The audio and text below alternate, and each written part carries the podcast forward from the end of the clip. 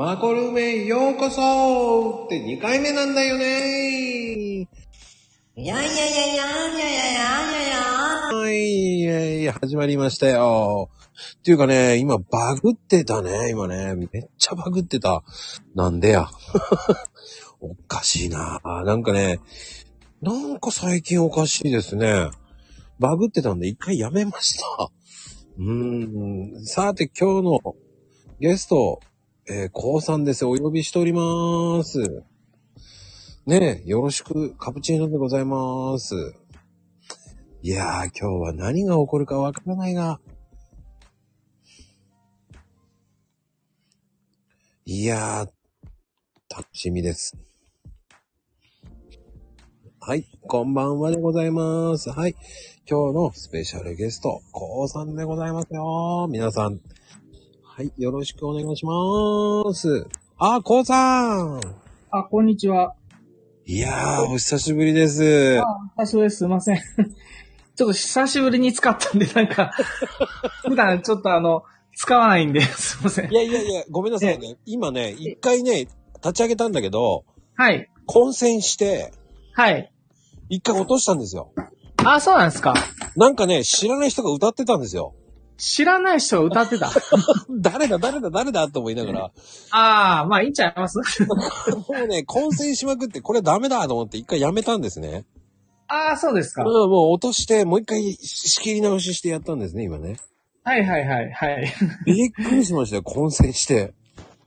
ああ、ごめんなさいね。ちょっと遅れちゃって。いやいやいや、全然大丈夫です、大丈夫です。あの、混戦しちゃってたんで、むしろ逆にパニックになっちゃうと思ったんで。ああ、いやよくあるんですか？いや、最近ね、なんか混戦するんですよ。でもすごいですね。あの、せ1000回やってるんですよね。1000放送は行きましたけど、まあ、マコルームだけは336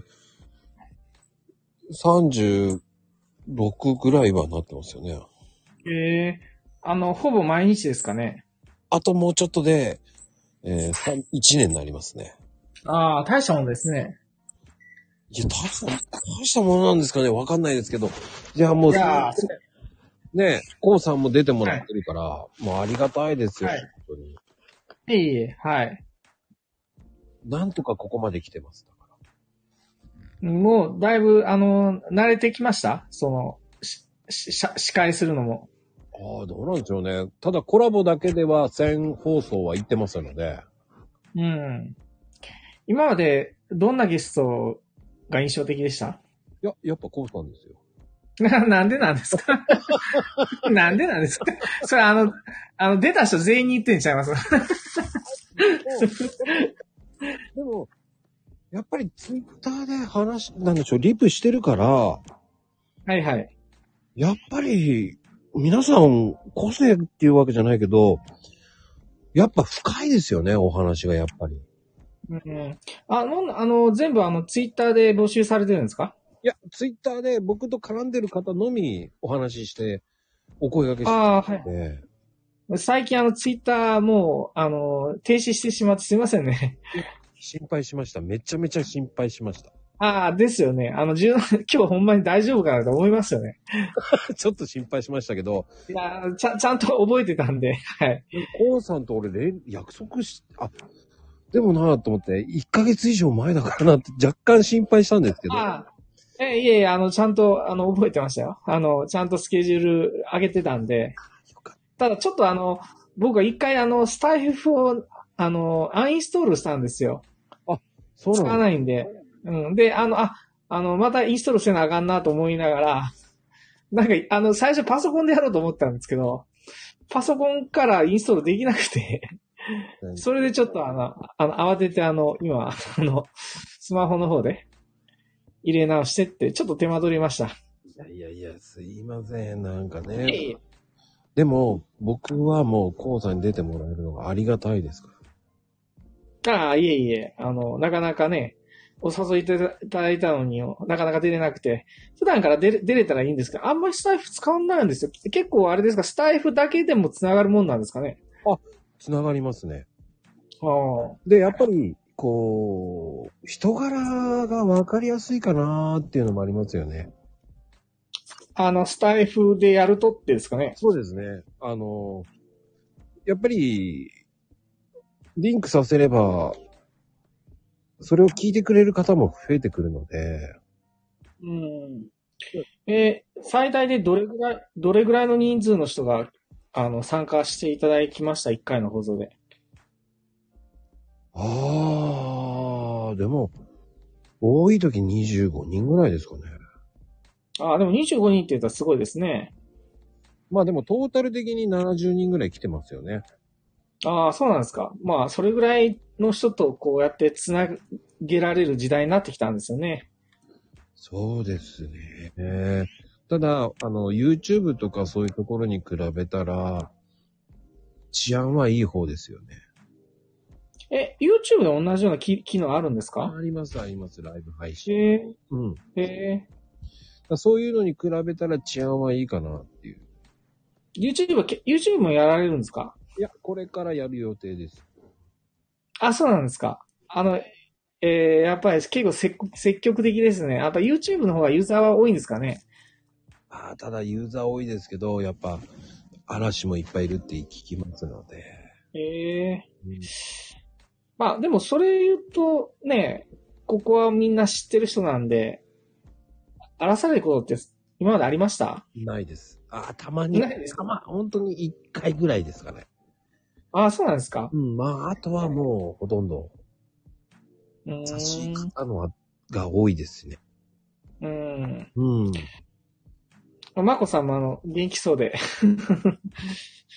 何よりです。いやー、元気が取り柄なんで。え？元気が取り柄なんで。元気が、元気が、あの、もう、あ、確か、えっと、コーヒーは、ご実家で、なんか建築関係の設計なんかもされてたんですよね。あ、設計じゃないですね。アフターですね。惜しいです。直しえ？修理してる方ですね。ああ、修修理、ああ、修理、修理関係されてたんですよね。うん。忙しいですか？めちゃくちゃ忙しいです。今結構忙しいんじゃないですかね。あの、そういうし修繕とか、ね、そっち関係も非常になんかなかなか、あの、ね、人手不足なんですかね。いやー、なんつったらいいんでしょう。本当に壊してしまったとか、そういうのが、緊急が多いですね。ああ、え、家、あの、家の何を直されてるんですか？いや、全部です。全部。全部言ったら全部分かってないとダメだから難しいですね。うーん。まあでも大体主力のものが多いですよ。扉が閉まらなくなったとか。ああ、なるほどね。うん、扉壊しちゃったとか。うん。うん。あとは、そうですね。インターホン壊れたとか。もう、もうよろずなんですか？もうよろずですね。何でもやりますね。え、例えば、あの、結構、エアコンあるじゃないですか。エアコンの掃除もしてほしいとか言われません？ああ、言われますね。です。あ、エアコンの掃除もしてるんですか？しないですけど、業者、業者を紹介しますね。あなるほどね。うん。あじゃあもう本当に、あのー建物関係の修繕をされ、メインにっていう感じですかもうね。何でもやりますね。言われたものはノーと言わないですね。え、それと、あのーやっぱりあれですか、そういう、あのー依頼先からユーザーを紹介してもらうんですか？それがユーザーから直接来るんですか？もう全部すべてユーザーから来ますね。ああ。じゃああれですね、あの、すごい、でも商売繁盛でいいじゃないですか。繁盛ではないですね。繁盛繁盛ではない。結繁盛ではない。うん、だって見積もりして、じゃあお金になるかって言ったら見積もりして、ね、やらないとお金にならないので。ああ、だから引き合い多いけれども、みたいな。そうですね。だからその行くのに対してのその金額って大体決まってますんで。うん。あ、でも一回出張したら一回いくらとかですよね。そうです、そうです。でも単価は安いですだから。ああ、なるほどね。うん。だから数回らないとダメですよね。まあ結構じゃあ、あの、忙しい、忙しいけれどもって感じですよね。うん、でもその中で、それプラスあの、まあ、いろんなこともやってるので、うん。うん。そこで、それプラスいろんなお小遣い稼ぎいっぱいあるので。うん え、結構かなり、あの、いろいろな、あの、まあ、サイドビジネスがかなりやられてるんですか？あのー建築関係のサイドビジネスが多いですよ。げ現地関、あ、現地でやるような？建築関係で。あ、建築ね。あ、はいはいはいはい。だからもう、そえの、結局、そういうのも紹介すれば手数料もらえますからね。あ、なるほどね。あ、だから、あの、そこで行って困りごとを聞いて、紹介してんで紹介手数料もらうっていう感じなんですかね。もうそうですね。うーん。で、エリアって言うと、あの、ちょっと全然知らないんですけど、関東の方なんですか？そうそうですね。ははは。私ちなみに京都なんで、ちょっと頼、頼む頼むのは大変ですよね。ちょっと新幹線、新幹線で来てくださいみたいな。僕はね、大ちょっと無体理です。車で行っちゃいますね、だから。ああ、なるほどね。うーん。じゃあ結構、もう、移動が、移動時間が長そうですね、それで言うと。ああ、でもどうでしょうね。まあまあまあまあですね。なるほどね。ただう、んエリアエリアで決めてるので、大体。今週はこのエリア、あ、来週はこのエリアとか。ああ、なるほどね。ほうほうほうもう大体エリアで決ま、決めてますね。あとは突発的な時、穴っていうのがあって、もう緊急でって言われた時はもうしょうがない。諦めますよね。え、あの、出張はあんまりないんですか？じゃあ、だいたい自分の行動範囲で決めててって、そこを集中して回るみたいな感じなんですかね？うーん、まあでも、まあ、神奈川エリアですよね、大体が。あ、もうエリア限定して、このエリアは対応しますみたいな感じで決めてるんですか？うーん、まあね、あの、割り合えば行きますけど。出張費とかそういうのが出るなら行きますけど。でも、あの、い一回、でも一回あたりですよね。そう、一回あたりいくらだったら、やっぱりね、そう効率よく回らないとなかなかね。ああ、だから、たけちゃんとはニアミス結構してますよね。あ、あ同業なんですか？いや、全然、たけちゃんは八百屋さんなんで、ああ。神奈川なんで、だから結構ニアミスして通ってるんですよね。話すると、あれ、その辺近くにいるよって言っちゃうんですよね。あ、なるほどね。うんうん だからニアミスは結構してますよね。うん。なるほどね。うん。うん。だからあの、やっぱり、そういうのって、やっぱ移動するとやっぱり、そういうに当たりますよね。うん。あ、金谷さんですか？そうですよ。金谷さんの、ご ご無沙汰します。あの、しばらくはすいません。なんか全然ご無沙汰して。あの、うん。金ぜ前回、ぜ前回、ちょっとあの、ね、あの、のの農業ビジネスで、あの、結局、あの後続きがあって、うん。あのーまあ、観光客向けじゃなくて地元だったらやっぱり即売会いいだろうって、金谷さんと同じビジネスを進めてますよ。そうなんですか、こうさんも。あ、あ、いや、だから僕がじゃなくて、僕の支援先ですけど、はあ、はあ、はあ。結局あの、その、何でしたあ土地、土地、えー、都市型の農家なんですよ。あの、京都の市内に、あの、農家を持ってて、えで、えいちごを作ってるんですけど、ええまあ、スペースがあるんで、はい。まあ、駐車場広くして、で、近隣の農家の人と協力して、あの、だから、そこで即売会を、あの、駐車場作ってやろうみたいな話に今なってます。すごいですね、やっぱこうさん。最初はなんかあの、観光客向けっていうのちょっと観光客が来るにはっていうところ、ロケーション的にそうだったんで、うんうんうん。で観光客向けっていうのと地元向けって全然やっぱり違うんですよね。で、まあ観光客がもうやめて、もう地元向けだったら、即売会の方がよく。農協が、農協の即売会が少な、あの、遠いんで、かなり。5キロ以内にないって言ってたんで、その方向で。ああ、でもね、農業さんって高いですからね、昔。あ、そうなんですか？金谷さんそうなんですか？あの、僕も、あの、築地の市場で競りで立ってた人なんで、あ、そうなんですか？何でもやってるんですね。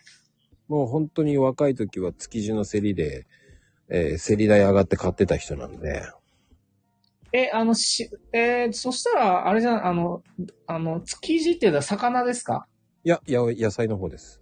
野菜、あ、じゃあ野菜の目利きで、金谷さんとはかなりあの、話が合うんじゃないですかね。あ、だから、あの、合いますよ。はい。野菜、うん。あ、野菜もやっぱりあれですよね、やっぱり。こう、旬の野菜を見極めたり、値段があの妥当性見たり、結構難しそうですよね。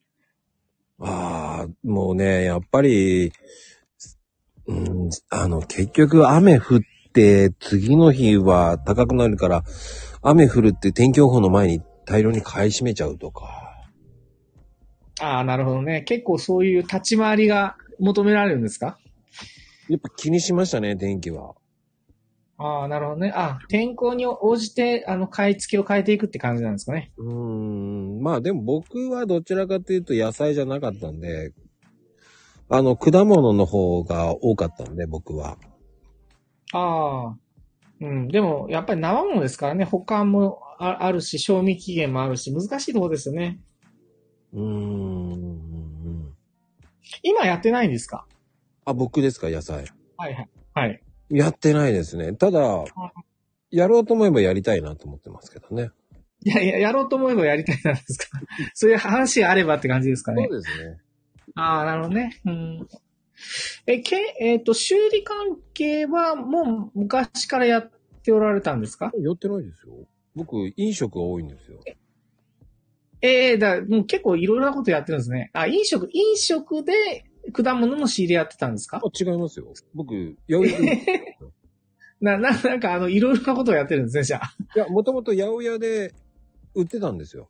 仕入れて。もともと、もともと八百屋やったんですか？そうです、そうです。八百屋やっもともて、とやって、うん、仕入れてたんですよ。いや、仕入れて、ほんで飲食をやって、ほんで、その後今、修飲食修理です。その後だから、飲食、まあ、宝石売ったり、宝石？はい。地方で宝石売ってたり。ああ、なるほどね。うんああ、なるほどね。宝石。まあ、飲食っていうのは、まあね、コーヒーと関係あるから一応わかるんですけど、なるほどね。うん、飲食っていうのはな何系の飲食ですか？やっぱ野菜扱うもんなんですか？野菜だけじゃないんですよ、飲食言ったら。あ僕ね、その前にだからパ、結婚してパティシエになって、結婚してパティシエをやって、そうですね。あ、パティシエやりながら結婚したのかな？結婚して、いやーあの、じゃあ、あの、日本語間違ってます。パティシエしながら結婚する。日本語間違ってます。まあ、このくらいに結婚して、あーなるほどね。そのまではね、結構いろんなことやってたんで、まあ、まあ、それながら、ね、居酒屋のね、エリアマネージャーになって、海外で店やろうかなと思ってたんで、奥さんがね、居酒屋？あ、なるほどね。うん、僕ね、国際結婚だったんですよ。うん、なんか、あの、一体、んあの、ち正体がよくわかんないですね。いいんですよ。そういう感な、な、じなんで何者なんですか？なななんか、あの、もうちょっとあの、リストにしてなんか、いろいろなことやりすぎて、結局、な 一体な、な、なんなのかよくわかんないですけど、今は、修理をメインにや、修理、え修理と修繕とコーヒーをメインにやってる感じですね。そうですね。うん、そうですね。なるほどね。でも、パティシエであり、あの、野菜の仕入れもやり、えーエリア、えー飲酒居酒屋のエリアマネージャーもやって、まあ、あで、と、国際結婚、国際結婚は職業じゃないけど、国際結婚もやってたってことですね。そうですね。国際結婚で、まあね、海外で店やりたいなと思ったんで。海で、外はどの辺うん。海外はもう、それはや、や、今後はやらないんですか？海外で店出すっていうのいやーもうわかんないです。は。わかんない。いやーどうしようかなと思いますね。その時は結婚したから、奥さんがもうヨーロッパの人なんで。え、ちょっと待って、その時は結婚したって、今は結婚してるんですか？あ、もう別れましたね。あ、わからんですか？なるほどね。だラーメン屋、その後居酒屋で勉強して仕入れとか、居酒屋の仕入れて、その後にラーメン屋、あ、やっぱでもやめよう。海外だったらやっぱラーメンだと思って、ラーメンやってたらいつの間にかお店出しちゃってて。え、いつ、店っていつ前か出すようなもんなんですか？あ、そうですね。あーいつ前か、あの、朝、あの、あの、つ次の日起きたら店ができてるみたいな感じなんですかね。うーんまあね、まあ、ひょんなところからラーメンやんな、あの、やろうよって言われちゃって、ああ、いいですね、なんて言って、ああ、じゃあやればってやった、やっただけですよね。うん、なるほどね。う。うんん。まあ、そういう、こういう関係が多かったんで、やればいいじゃんで。そう。で、そのラーメン屋は今どうなってるんですか？あ、僕もう辞めました。あ、やめたんですか？うん。で、まあ、実家の方がね、ちょっと、父親の方がちょっとね、病気になったんで、じゃあ僕戻るって言って戻って、離婚してたんで、ちょうど。で、まあ、え、え、今は戻って、コーヒー豆を売りながら、焙煎しながら、焙煎しながら、えっと、修理もやってそうです、そうです。る感じなんですかね。そうそうで。ララーメン屋やめたと。そうです、そうです。そうですそんな感じなんですよね。そうですね。結構あの、その、なんか、あの、理解するのが難しいですね、結構。理解っていうか、あの、あのいいですよ正正体不明というか、何者なんのかっていうのを把握するのが、結構、ね、言っても、まこさん、ね、あの、ツイッターでは、ね、一時、ま、毎日やりとりしながらも知らなかったんですね、結構。ああ、だからあの、それ言ったらね、多分ね、3時間ぐらいになるんで、だからうん知らなくて大丈夫ですよ。なんか、い 今喋ってないことも結構あるんちゃいます？うーん、まあまあまあまあ隠してる。まあ、いろ、あんまり触れず、触れないで、みたいな。あのね、説明すると大変なんですよ。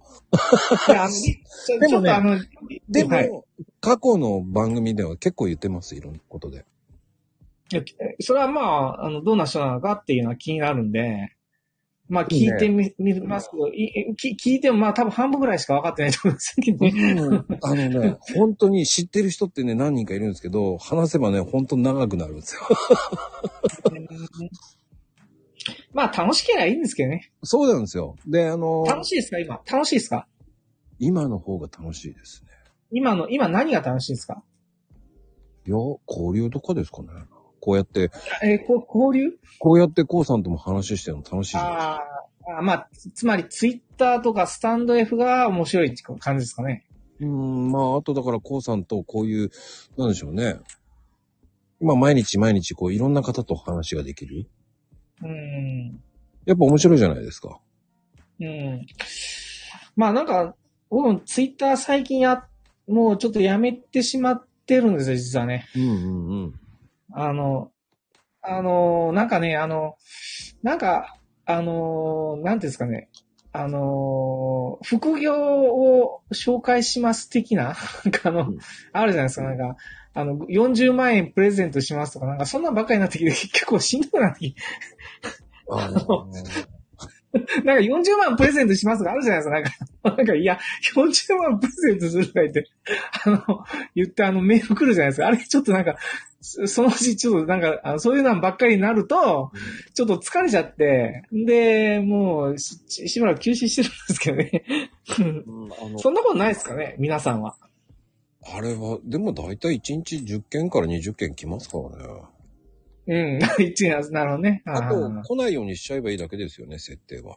ああ、まあね。うん、ううん。まあ、だから結構そういう意味では、えー、ね、えっと、ま、まこ、まこさんとか、金谷さんは、まあ、その中では、かなり、ね、あの、ね、あの、ふ、普通に交流ができたんで、あの、ありがたかったんですけど、なんかね、あの、な、なんなのためにこれやってんだろうっていう、いうのな、なってきて、それでちょっとね、休止しちゃったんですけどね。あのね、もとでももとそういうのもありますよ。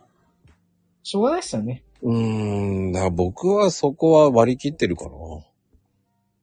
うん。まあなんか同じような文面で来るっていういうのがあるんでね。なんか同じ分野で。これはね、結局、詐欺商法と一緒ですよね。数じゃいやだからと思って、そうそう。あの写真と名前だけ変わってみたいな。言ってること一緒やんみたいな。うん、まあ、しょうがないですね。うん、だからロマンス詐欺もあるし、ねえ、で、まあ、それが、それが僕、あの、もともとツイッター始めた動機が、あの、あの、ブログの読者集めやったんですよ。うん、言ってましたよね、前回。で、でも、まあ、でもそれが結局、あの、オーガニックでだいたい今1日100件かな？だから検索流入がほとんどになってきたんで、うん、徐々に増えてきてるんで、もう、あの、要は SEO だけでやっていこうかなって、まあ、あんまりこのツイッターっていうのを使わなくなったっていうのも実はああってですね。うん、うん、うん。うん。でまあ、あの、まあでもね、せっかくこうやってね、お知り合いになったんで、今日はちゃんと 来ました。いや、でもね、オーガニックとかそういうのやる、ね、ブログで、ブログでやってらっしゃる方って、やっぱり、ね、やっぱり聞きたいわけじゃないですか。え？聞きたいですよね何。ブログで、そこまで検索して引っかかるっていうのはすごいと思いますし。うん。あの、やってたらだいぶ分かってきましたね。やると分かるんですよね。ああ。あの、まあ、す最近はだからサーチコンソールとかで、まあ、キーワードね、の順位の変動を見ながら、あの、文章を変えていったりとか、うんうんうん。あそういうのは今、今始めてますかね。やっぱりそれでサーチコンソール使えば、やっぱり変わりますか？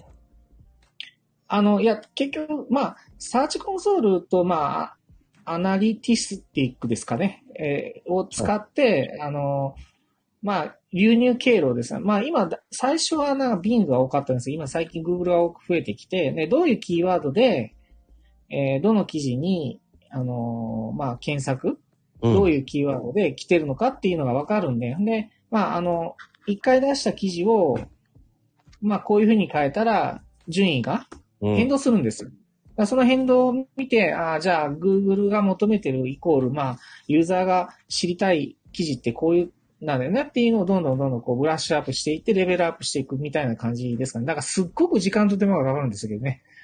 まあ、いきなりドカーンっていくわけではないですからね。いらないですね。まあ、い今、あの、僕が一番流入が多いのは、なあるべき姿とかいう記事なんですけど、うん。それ、後悔した1年半ぐらい前です。あ最近なんか、あの、順位が上がってきてって、だから結構時間がかかる。あの、その記事の評価自体がすごく時間がかかるみたいなんですよ、どうやら。うんうんうんうん。まあ、あの、記事を変えたことによってのインパクトっていうのはすぐは、結構すぐ出るんですけど、うんうんうんだからやっぱり最近はやっぱりこういうキーワードで記事を書くと、あの、まあ、ここはちょっと競合が強いからすぐランキングされないだろうかって、そういうのを感覚的に掴んでくるんで、それがだから、あの、ね、粘り強くやってると、そのブログが徐々にこう資産化していくっていうか、あの、お金になっていくみたいな、あそんなイメージですかね。うんあ。価値が上がっていくような感じですよね。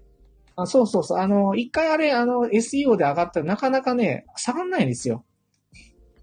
だから、あ継続して、あの、あ今、まあまあ少ないですけど、常時、あの、1日100件来てくれるわけなんですよ、ブログに。うんでもそれ広告でやろうとするとやっぱり何万ってかかっちゃうんで、それ考えると、あの、まあか、価値は価値ですよね。うんうんうん。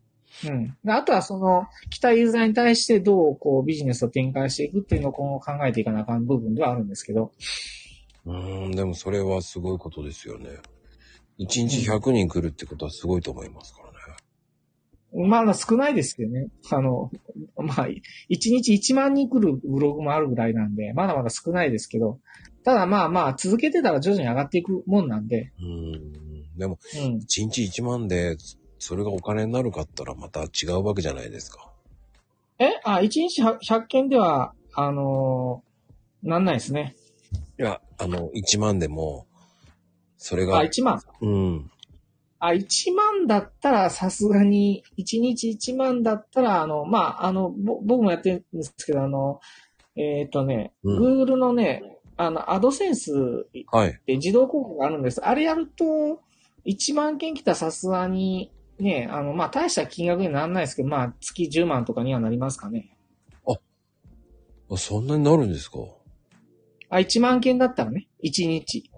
だから100件だったらダメ。ああの、僕のブログは結構でも言っても来る層が割といいので、うんうんうん。応募単価は高いんで、あれですけど、まだまだですよ、やっぱり。そんな、あの、うん。だから、広告で稼ぐっていうより、僕の場合は、あの、まあ、コンサルであったり、研修のユーザーをここからうまく引っ張っていきたいなっていうふうに考えてるところでうんす。それだったら結構、あの、まあ、1日単価10万とか20万とかいくので、うんうんうん。っていう感じ、イメージですかね。だってでもそこまで行くまではやっぱり時間かかるってことですからね。やっぱりブログっていうのは。ああ、ブログがかかりますね。まあ、あの、今やってるのは結構競合が強い、あの、経営とかあの辺は競競合とか、あの、法人がすごく強い分野なんで、うん。あれですけど、個人のね、趣味とかそういうブログだったらもう少し早いような気はしますけど、やっぱりでも言っても、一、あの、半年、収益化すね、半年と100記事って言いますね、大体。100記事ですか、やっぱり。100記事。うん、そうそう。言いますね。うんうん。うん通称、サチコって言うんですか？サーチコンソールって。サチコって言うんですか？知らなかったな。ああ、あの、サーチコンソールで結局、その、Google で、キーワード、どのキーワードでうちの、あの、ブログにたどり着いたのかっていうのが、あの、リアルタイムでわかるやつですね。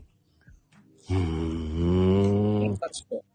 サチ、サチコは一番見ますね。今もサチコ見てますけど。うんサチコ見てますよ、サチコ。なかなかサチコはあの、毎日毎日会ってます、サチコとは。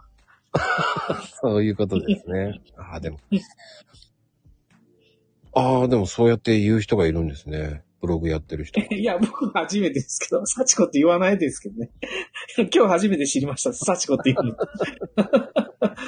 じゃあ、あの、アナリスティックはアナコって言うんですか？ちょっとアナコって言いづらいですよね。言いかづらいな。言いづらいですね。うんそれ多分、あの、ヘイトさんの愛人だと思いますけどね。あ、でも、ああ、サチコですか？サチコは私の妹って言ってる人もいますね。ああ。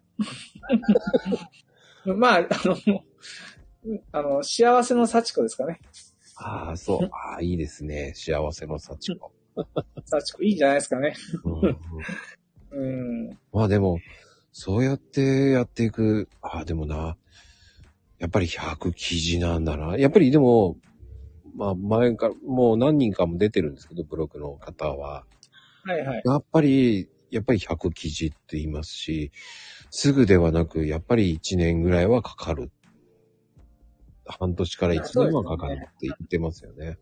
うん、そうですね。あのーまあ、僕のやってるところは特に難しい部分なんで、うんうんあのーすごく競合がつ、まあ、お大手の競合がね、まあ、研修会社で言ったら、あの、リクルートとかそういうところとかね、うんうんが来るんで、まあ簡単じゃないっていうか、まあまあ、コンサル会社では野村総研とかね。なんで、まあまあ、個人で、個人っていうか、まあ、しやるにはちょっとしんどい分野ではあるんですけど、でも、でも徐々にね、あの、強い分野って、強い記事っていうのが、あ常時ね、あの、アクセスする記事が出てきたんで、うん。まあ、やりがいはありますけどね。あの、だそ、そこがツイッターがね、僕辞めた理由が、辞めた、辞めたんですけどね。平たく言ったら。あの、停止した理由が、ツイッターそれがちょっとないんですよね。やっぱこう、や、やればやるほどこう、広がるっていうのが、僕の場合はなかったんで、でも、マコさんなんかうまくやっておられますよね。でもかなり時間かけてるんじゃないですか？ツイッターには。ああ、だから時間はかかりますよね、すっごい。だからといって、すっごい行くわけでもないですよね。うん。でもね、こうやっていろいろ人の輪を広げてね、うまくやってらっしゃるんで、うんうんうん。だじわりじわりですね。だからそんなに急いでやってどうすんのっていう感覚でいたので、うん。なるほどね。うん、時間経てばそのうち行くでしょうっていう感覚ですかね。まあ、結局、でも最終的には、こう、スタイフとか、あの、ツイッターで趣味でやってるのか、それか、まあ、将来的になんかこう、ビジョンみたいなのあるんですか、あ、ありますね、やっぱり。うん、どういう形にしたいとかあるんですかね？まあ、ある程度いろんなものに手を出してって、まあね、こういうものかこういうものかって、やっぱりね、こういうのって SNS ってお金かからないわけじゃないですか。うん。それをどうやって、その、ね、お客さん誘導するっていうか、まあコーヒーとかね、知ってもらう。っていうのが、まあどういうふうにいけばいいかなっていうのは、まあやっぱりいろんな模索しながらやってますよね。まあでも、マコさんの場合はコーヒーっていうのはありますからね。うん、そこの軸がね、もう決めてれば、まあでもスタイフは一切コーヒーのこと言わないようにしてるので。え、でも、あの、スタイフのあの、キャラクターがコーヒーなんですか？うん。言ってますやん。うん大きりコーヒーの絵、絵で出てますやん。あ、でもコーヒーの話はしないってことですかね？そうですね。っていうのもネタがなくなっちゃうので、ツイートのネタが。あ、でも、あの、よく続きますよね、コーヒーのネタで。うーん。まあ、ネタ探して、うん。まあ、そんな結構、ね、コンテンツがあるっていうことじゃないです。あ、でもね、あのね、内容ね、ブログにしてたら結構コーヒーの分野で強くなってたと思う、思いますけどね。あ、でも、そのうちそれでブログやっていけば、それをもうちょっと深掘りしたやつをバンバンやっていけば、あの、ブログいけるんじゃないのって何人も言われますね。あのーあれ、あの、結局ブログって、うんあのーまあ、僕もちょっと手広ぎすぎなんですけど、はい。結局、あの、コーヒーならコーヒーで決めて、コーヒーの記事をけ徹底的に書いた方がいいんですよね。これ多分、他の人も言うと思うんですけど、はあ、はあはあはあ、あんまりね、ああっちゃこっちゃ行かない方がいいんですよ。もうコーヒーだったらこのブログみたいな形の方が、コーヒーの専門キーワードで強くなりそう、なるんですよ、その方が。はだから結構、その記事でコーヒーで集中的にやれば、Google が、まあ、多分半年はかかると思うんですけど、評価すればかなりあ、あの、アクセス集まるんじゃないですかね。うーん。いや、僕は結構だ、手を広げすぎてるんで、うん。え人事なのか経営なのか営業なのかって結構、なんでちょっとね、やっぱりそういう、あの、ブレると、ね、あの、マコさんの職歴じゃないですけど、ブブレるとね、あの、フォーカス当たんないんですよね。うん。うん、だからね、やっぱり、あ、でも、サーリンちゃんもブログやってるんですけど、幸子知ってるよーとか言ってますね。ブロガーさん、あ、あの、サーリンさんが幸子知ってるんですよね。うん。まあそうですよね。うん、やっぱりブロガーさんはみんな設定してるよね、つって言ってますね。ああまあ結局、そこで、あの、書いた記事が、ちゃんとその Google がクロールしてく、してくれてるかどうかっていう、そっからですからね。うーん。だから最初ブログした時に、一番悲しいのが、うんいくら記事上げても、Google が来てくれないっていうのが一番悲しいんですよ。来てくれない以上は誰も見ないんですよね。ああ、じゃあ本当に悲しい時ってなりますね、じゃあ。があの、最初やっぱり、あの、10記事ぐらいぐらい悲しい時はあると思います誰も来てくれない。そんなもんじゃないんですかね。ツイッターだって最初やったって全然いいねなんて来るわけないじゃないですか。あ、そうですね。うん、そこでコツコツコツコツやってきたからそうなるんですよね。僕も、その、あまあまあ、ツイッターでどこまでいけるかっていうだけでやってるだけなので、うん。でもこうやっていろんな方とつ、つながって、で、やっぱりこう、ね、やっぱり日本で、あ、日本で結構いろんな知り合いができるんだな。ね、やっぱ北は北海道、うん南は沖縄まで、まあ、全国区で知り合いが増えていくわけで、やっぱうんこれは財産だなぁと思いながら。あ、だからマコさんは多分、その、いろいろなこととをやりたくて、いろいろな人と知り合いたいタイプの人なんですかね。うーん、まあそうやってやったことこそ、ね、コウさんとも知り合えたし、なんかの縁ですよね、やっぱり。まあそうですね。うん。で、やっぱりツイッターじゃ、うん、ツイッターじゃないとっていうのはありますよね。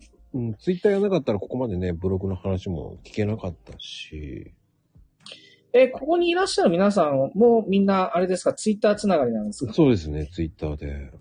あーあ、そういえば前回の、前回見た方と結構共通の方がいらっしゃるんで、うん。あれですね、やっぱりあ結構長くね、あのーやお付き合いされてるんですね。いや、やっぱり、ほんとそうですね。うん。で、ありがたいですよね、だから。ツイッターで繋がった方って本当に、もうなんかね、リプでやったりやりとりしてるから友達みたいな感覚ですよね、やっぱり。うん。うん。でもあの、マコさんがそんなにあの、いろいろなことをやってることはし、わかんなかったです。は今日初めて知りました。ああ、そうですか。あんまりね、いや、誰が、誰がどう見ても、最初はコーヒーの人だと思ってました。まあでもね、それでいいと思ってるんですよね。ああ、なるほどね。ただコーヒーってそんなに儲かるもんじゃないので。ああ、あのーあれですよね、結局豆を、ね、あのー豆を量売らないと儲かんないですよね、なかなか。はい。正直言って、セールで安く売ってますから、その時に集中するので、まあそこでどんだけ売るかっつったって、まあ、たかが知れてますからね。でも季節的には今が結構、あのーシーズンじゃないんですか？そんなことないですか？まあまあまあシーズンですね。ただ、今のでも、今のシーズンって、お歳暮なんですよ。うん。お歳暮にはなんないですか？コーヒー豆は。いやね、お歳暮で使ってくれる方もいるんですけど、逆にもらう側が多いんですよね。え？コーヒー、チもらう側？コーヒーをもらうから、売り上げは下がるんですね。え、コーヒーをもらう？うん。他のところでもらうじゃないですか。でも、もらう人は送ってるわもらう人は、うちのコーヒーじゃなくて、うん。他のコーヒーをもらう方が多いんですね。ああ、そういうことですか。だから逆に今売れにくいってとこなんですか？そうですね。市販のコーヒーとかが結構流通しちゃうので、あ逆に、逆にきす厳しいんですよね。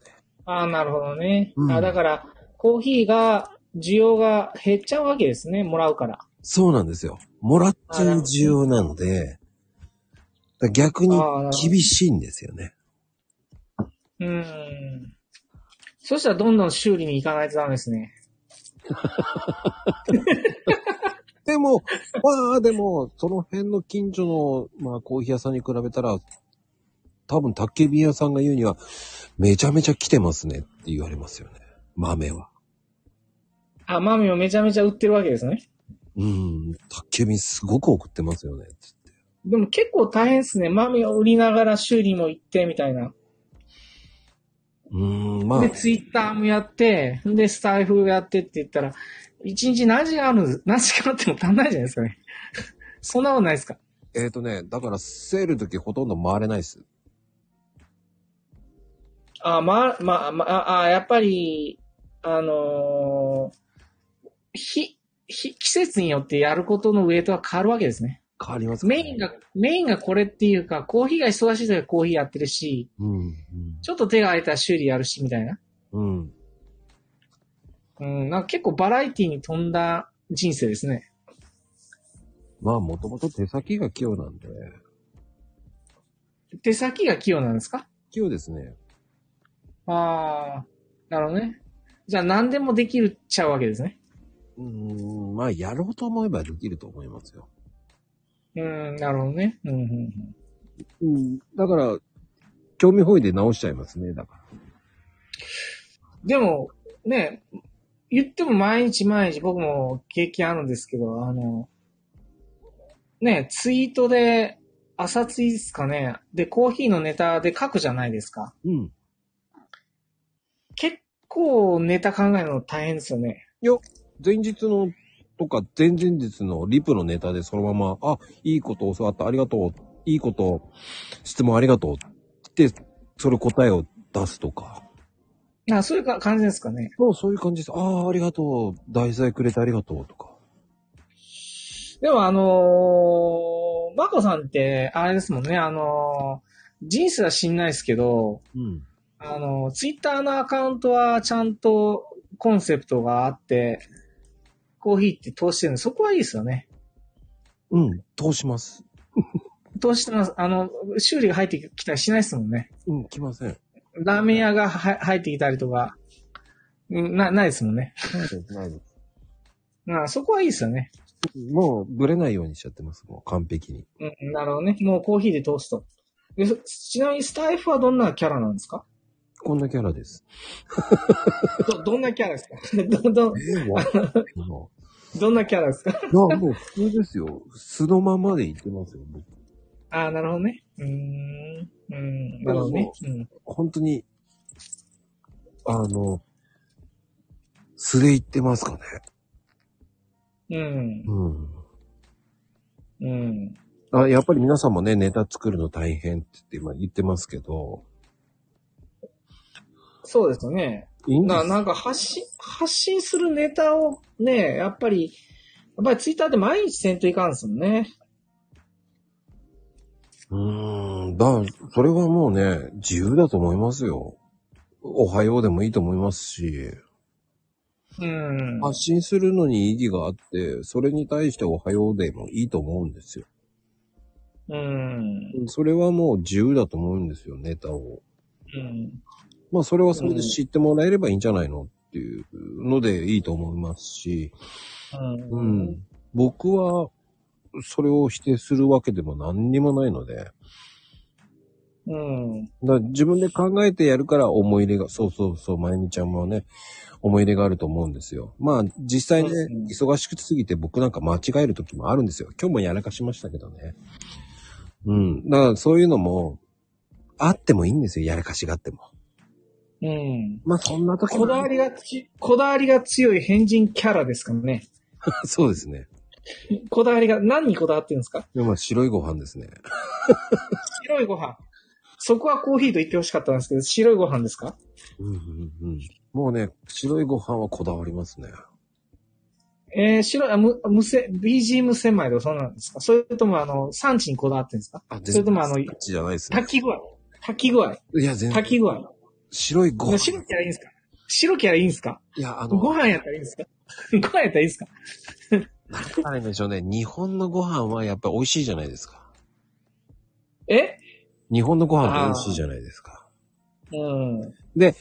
やっぱり汚したくないんですよね、なるべく。え、汚したくない？白いご飯を汚したくないんですよ。いや、でも、あの、自分のお腹の中入ったったら、白くなくなるじゃないですか。それはいいんですよ。まあ、食べな、食べながら、あ、それはいいんですか？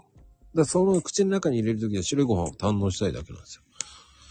あ、そう、白さを味わいたいって感じですね。そうですね。白米を楽しみたいんですよ。白米をた、ああでもそれ、あの、マコさんすいません。あの、僕とは全く気が合わないですね。僕はちなみに玄米派なんで。あ、でも玄米もいいと思うんで、いいんですよ。ただ、玄米許せないでしょ？だって、玄米白くないもん。僕これはまずいっすね、マコさん。いや、でもね、その、玄米は玄米で楽しめばいいんですよ。僕はそれでいいと思うんです。ただ、そこに、その肉を、のタレをつけて食べるとか。ん？あのあ、牛丼とか。そそういうこだわりですか？そういう、あ、つまり、あの、白いご飯はもう、丼とかダメな人なんですね、じゃあ。もうダメですね。カレーとえ、かつまりあの、え、カレーとか、あの、親子丼とかダメな人ですか？ダメです。もう、カレーはだから、半々に分けてもらってるんだったらいいんですけど、え、か、カレーは、だカレールー、カレールーとご飯に分けないと食べられない人なんですか？あんまり好んで食べないですね。じゃあ、あの、吉木は行ったことない人なんですか？いや、別皿でって言いますね。別皿でなんですか？はい。はあ。なるほどね。あタレを落としたくないんですね。汚したくないんですあれを白い、白い、いや白いご飯を口に入れるまで白い、あの、真っ白なあなたでいてほしいって、そう真っ黒なマコさんが言うわけですね。そうです。めんどくさい人ですね。はい、もうめんどくさいですよ。もうだから、めんどくさい人だよって。の、あの、なんでしょう、そのものの素材をそのままで味わいたいだけなんですよ。そのものの素材をそのままで味わいたい。うん。ああ、でも、じゃあ、例えば、コーヒーはいいんですか？コーヒーにミルクを入れる、コーヒーに砂糖を入れるのはいいんですかね？僕は入れないですけどね。まあ人は入れない？うん。あ、ブラックコー、ブラック派なんですね。あ、やっぱり、砂糖、ミルク入れると化学変化を起こすので。これあの、白いあなたでいてほしいっていう意見あるんですけど、うん。マコさんの心って白いんですか？僕ですか？うん。はい。真っ白な、真っ白、あ相手には真っ白を要求しながら自分の心は白いんですかね？僕はどちらかというと腹黒いですかね。ブラックですかうんなんか腹黒いに、は腹黒いけれども相手にはし白いことを求めると。あ、求めてないですね、何も。え？いや、でもご飯には白さを求めてるわけじゃないですか。うん、それだけです。いや、そうそうそう。あの、人間関係は違うよってことですね。そうですね。ああ、そ、そ、そらそうですよね。食べ、あのね、まあ結局、その、食べるものは自分で好きなもの食べたいじゃないですか。えー、そ、なるほどね。うん。まあ、そりゃそうですよね。で、まあ、おっしゃる通りだと思います。僕はよく言うのは焼肉屋行って肉を食べないで、なんで肉とご飯を食べるんだって思っちゃうんですよ。でも、あの、い言い返すようですけど、私は玄米を食べますけどね。玄米はいいと思いますよ。僕、玄米。玄米いいですか？うん、玄米いいですか？玄米に、玄米に、そこに玄米に、玄米に申し訳ないですけど、マコさんには申し訳ないですけど、納豆とネギをかけますけどね。これは邪道なんですかね？もったいないと思っちゃうんですよね。もったいない。もったいないですか？玄米の良さを。なっていう。いやー、げ、玄米とあの納豆とネギがこう合わせ合って、ハーモニーを醸し出すっていう価値観なんですけどね？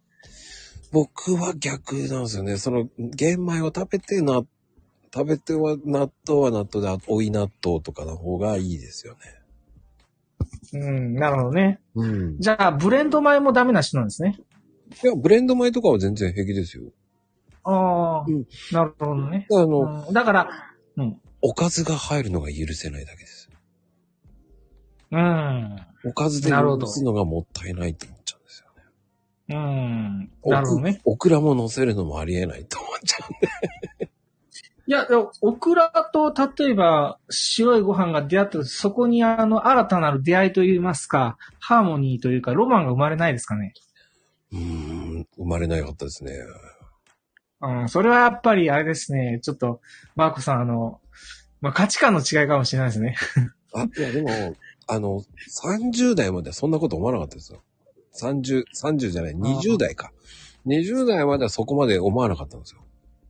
まあ、今はもうそういう、に、あの、白米にこだわりを持つおっさんになってしまったということですね。そこだけですね。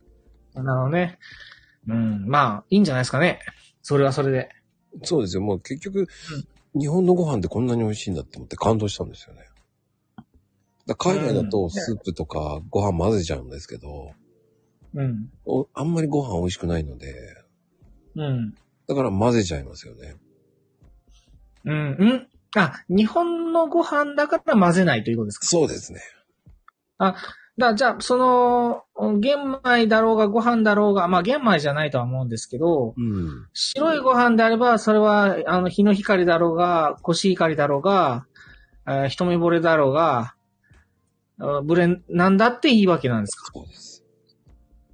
あ、そうなんですか？はい。ああ、だ、要は、ごめんなさい。要は、いろいろい、いろいろ言った、こだわりあるって、要はし、白米が好きな人なんですね。そうです。マコさん。白米を、白米だけで味わいたい。そうです。あピュ、ピュアなあなたでいてほしいっていう人なんですね。そうです、そうです。まあそんな感じですね、簡単に言うと。なるほどね。ただ、うんなるほどねこれまずいと思ったら混ぜちゃいますね。まずいと思ったら何を混ぜるんですか？何かおかずで混ぜちゃいますね。それは、ピュアなマコさんとは言えないんじゃないですかね。いや、それは、まずいご飯も白いご飯だって思わないんですかね。まずかろうが、それは日本のお米だという、そういう広いここがない、ないんですかまずいご飯混ぜちゃうっていう感じですかね。日本のご飯でそんなまずいのってあんまりないので、海外だけですよね、大体。ああ、いうことですね。かあだ日本の白米だったら何でもいけるって感じですかね。うん、今のところはね、ただすげえまずいっていうのはまだあったことないので。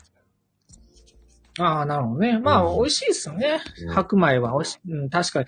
ただ、その、ね、健康上言うと白米ばっかりバクバク食うっていうのは、ちょっとね、あの、成人病のリスクがあるかなとは思いますけどね。ああ、だから、そんな、でもす、僕でも 120g くらいですかね。ああ、だからたくさん食べない。ああ、そういうのはないです。あ、なんか今の話で言うと、なんか白米ばっかりバクバク、あのー食べてる人だと思ったんですけど、そうでもないんですね。そうじゃないですね。あ、そうなんなんか白米ばっかり食べてる人で大丈夫かなと思ったんですけど、白米とコーヒーしか飲まない人だと思ったんですけど、違います、違います。そんなことないですか？あ、そんなことないですか？ないです、ないです。ああ、なるほどね。うんあーまあ、まあ、あの、うん、だったらいい、全然いいんじゃないですかね。うん。面白いですよ、だから。うんなるほどね。うん。だそこまでね、あの、なんでしょう、日本昔話みたいな、こう、こう山盛りのご飯とかは無理です。ああ、なんかあの、日本昔話のご飯って、あれ、うまそうに見えますよね。まあ確かにね。でもあんなのバカだろって言いそうになりますもんね。あんな風にも。ああ、だからたくさんは食べないんですか？いらないですね。ああ、いらない。たくさん。でも、ま、うん。あ卵ご飯は許せない人なんですか？あ卵を乗せる。汚れるんで好きじゃないです汚れる。ね。はい。ああ、ああ、だ、なるほどね。ピュアな、ピュアな、あなたでいてほしいと。言いたいんですよ、ピア。ピアを言いたいんですよ、さっきから。いやいや、いや、まあ、なんかね、あの、無理やりですけど。無理やり言いたいんでしょ、ピアを。そうそう、ピュピュアで、あの、そのね、あホワイトなハートでいてほしいっていうことですね。もう絶対言いたいんだよね、キャッチコピーとしてね、もうね。そうそうそうそうそうそう まあ、ネタにしてるだけですけど。もうね、まあ別にコウさんのね、ネタになっちゃってるよな、ピアでいたい、ピアでいたいって。だだんだん洗脳されていくな、俺。いや、ピア、ピュアでいたい、ピュアでいたいってい、あの、言ってる裏返しにあの、マコさんってピュアなのかなっていう疑問符がね、非常に思い浮かぶんで。もうでもね、やっぱり、なんでしょうね。そんなにご飯はいらないけど、やっぱり少なからこそ、そんな多くはいらないから、ご飯を楽しみたいから、おかずは後でもいいっていう。いや、マコさん、あの、質問の意図を間違えてますよ。私が聞きたかったのは、マコさんってピュアな人なんですかっていう質問なんですけど。ごまかしたんですよ。だからごまかしたんですよ。なるほどね。答えはないですもんね。答えようがないから もうごまかしたんですよ。いやいや、逆にあの、ねえ、あの、私なんかが、とかね、あの、マコさんがね、私ピュアでしたら気持ち悪いですよね。うんうんそんなわけねえだろうっていう話ですもんね。うんキャッチコピーにしたいんだなと思いながらもいや、あの、ていうか、ピュアじゃない部分を聞きたいなと思ったんですけう、どね。あうんピュアでないマコさん。白米にはピュアをさ、求めるけど、自分の心はどうなのかと。ーいや、ブラックですよ。え？あ、ブラックコーヒーなんですか？やっぱそ。うですよ。うん。どうな、どういうブラックさがあるんですか？やっぱ人を裏切ったりとか。あ、そういうのはしないですよ。え？そういうのはないですよ。あじゃあどういう意味でブラックなんですか？ただ単にあの、暗い人なんですか？そんなことはないですよね。うーん、なんでしょうね。ああ、でも、なんでしょうね。でも、その、なんでしょう。やられたら嫌だねっていうことはやりたいと思わないので、え、全然なんか、あの自分でブラックと言いながら、なんか、あの、ホワイトぶってないですかね。いや、そこまではま、出てないマコさんのダークサイドな部分を語ってほしいって、あの、みんなそう思ってますけど、でもね、ちょいちょい出してるんですけどね。そちょいちょいってどういうちょいちょいなんですか？具体的に。私、あ頭悪いんでね、ちょっとあの、具体的に言ってもらわないとちょっとわかんないんですけど。うまいなもうなうまいな危ないなんか陥れられそうだな。そうですね。でも、あ、怒らせたら怖い人なんですね。多分。怒らせたら怖い人なんですね、マコさんって。怒ったら怖いでしょ。あでもね、僕喋らなくなりますね。ん？じゃあ今は怒ってないんですかね？あのね、多分怒ったら、いや、この人にもう言ってももう無駄だと思っちゃうんで。ああ、うんそりゃそうですよね。うん。そりゃそうですよね。うん、言ってもしょうがない人に言わないですよね。うん。で、僕ね、諦めるのも早いんですよね。えー諦めるって人に対して諦めるってことですかね？そうですね。もう自分で動いた方がいいかなと思っちゃうんですよね。うん。なるほどね。うん。うん。なんか、うん。なんか普通に、普通に別にダークサイドでもブラックでもないマコさんなんですね、それは。うん、まあでも自分あの、結局自分次第じゃないんですかね。突き進んでってしまえっていう派ですよね。どっちかっていうと。うん、なるほどね。ここまで行っちゃうんだったらもう行っちゃえっていう考えですよね。うん。うんなるほどね。気がつけばだからうんコラボも、その、コラボだけで、えーもう1000放送はいけたっていうだけですよね。うん。もう最後には自慢が出てきましたね。ダークサイドなところをほ掘り起こしたかったんですけど。出てこないなと思って今。出て、あ、だから結局、あの、もう、あれですね。あの、白米と一緒でピュアな人なんですよ。マコさん。ああ、どな、だ、な、なんかみんな笑ってるな。え、いや、あの、あの、全然心にもないセリフを言いましたけど、大体 いやいや、冗談です。まあまあまあね、なかなかね、こんなところであの、ね、あの いや、俺はこんな悪いことしたって言えるわけないんで、無茶ぶりなんですけど。まあまあ、でもね、こう、真面目なんでしょうね、多分。こう、ね、ツイッターでも毎日ね、こう、コーヒーの話発信して、ちゃんとリップも返して、リップもして、うんえー、スタイフで1000回もして、片らコーヒー持って、修理して、なんですよね。うん。真面目に生きていらっしゃるんですね。はあ、じゃあ、金谷さん。じゃあ、金谷さん。カナピどうも聞こえますか？あ、こんにちは。ご無沙汰です、こうさん。お元気であ、ご無沙汰です。いや、ほんと久しぶりで。いや、あのー上上舌に今日いやいや、あの、ちょっと、あ のま、まこさん、ダークサイ部分を知りたかったんで、いろいろついたんですけど、うんなんかね、あの、ね、あの、うまく逃げられちゃいました。も。いやー、なかなか詰めてるなと思って、どうなるんだろうって聞いた詰められてね。めっちゃ詰められてる。いやー、なかなか今回見どころたくさんな、この、今このここ30分面白かったですよ。めっちゃ詰められてるよ。もうめっちゃ詰められてる。いや、うんすごかったですよね。いや、だって、あの、だってね、僕ね、なんかね、ちょっと理解がね、難しいんですよね。あの、白米が好きだけどブラックなコーヒーやし、えーピュアだけれども、あの、ダークサイドだって言って、一体あなたは何なんですかって思ったんで、素直に、あの、問い詰めただけです。いやー。よなんて言うんだろう、あの、すごい攻防でしたよね。あの、コウさんの攻攻撃攻撃を必死になって、あの、そらし、そらしながら、避けながら避けながらってやってるこの姿が結構、第三者目線からすると面白くしょうがなかったですけどね。はい、いえいえ。あの、攻められる前に攻めよって言いますよね。あ、それ大大事ですね、やっぱりね。いやーやっぱりね、やっぱりビジネスもそうですけど、やっぱり攻めないと面白くないですからね。うん。そうですね。あのー攻めて攻めてね、うん。あの、行って、うん。そうなんですよ。攻めてますか？いや、おあのーあれからね、ちょうどもう、あれからはい半年、半年ぐらい前ですか？確か。はい、はい、はい。うん。今ね、だから今さっき、コウさんもおっしゃってましたけど、あのー今いろいろ、なんていうんでしょうか、地域に行って、うんそこで、そ即売会マルシェみたいなの参戦してますよ。ああ、マルシェね。うん、うん、うん、うん、うん。素晴らしい。ひどいと週にみひ、ひどいと週に3日とかやってますよ。うん。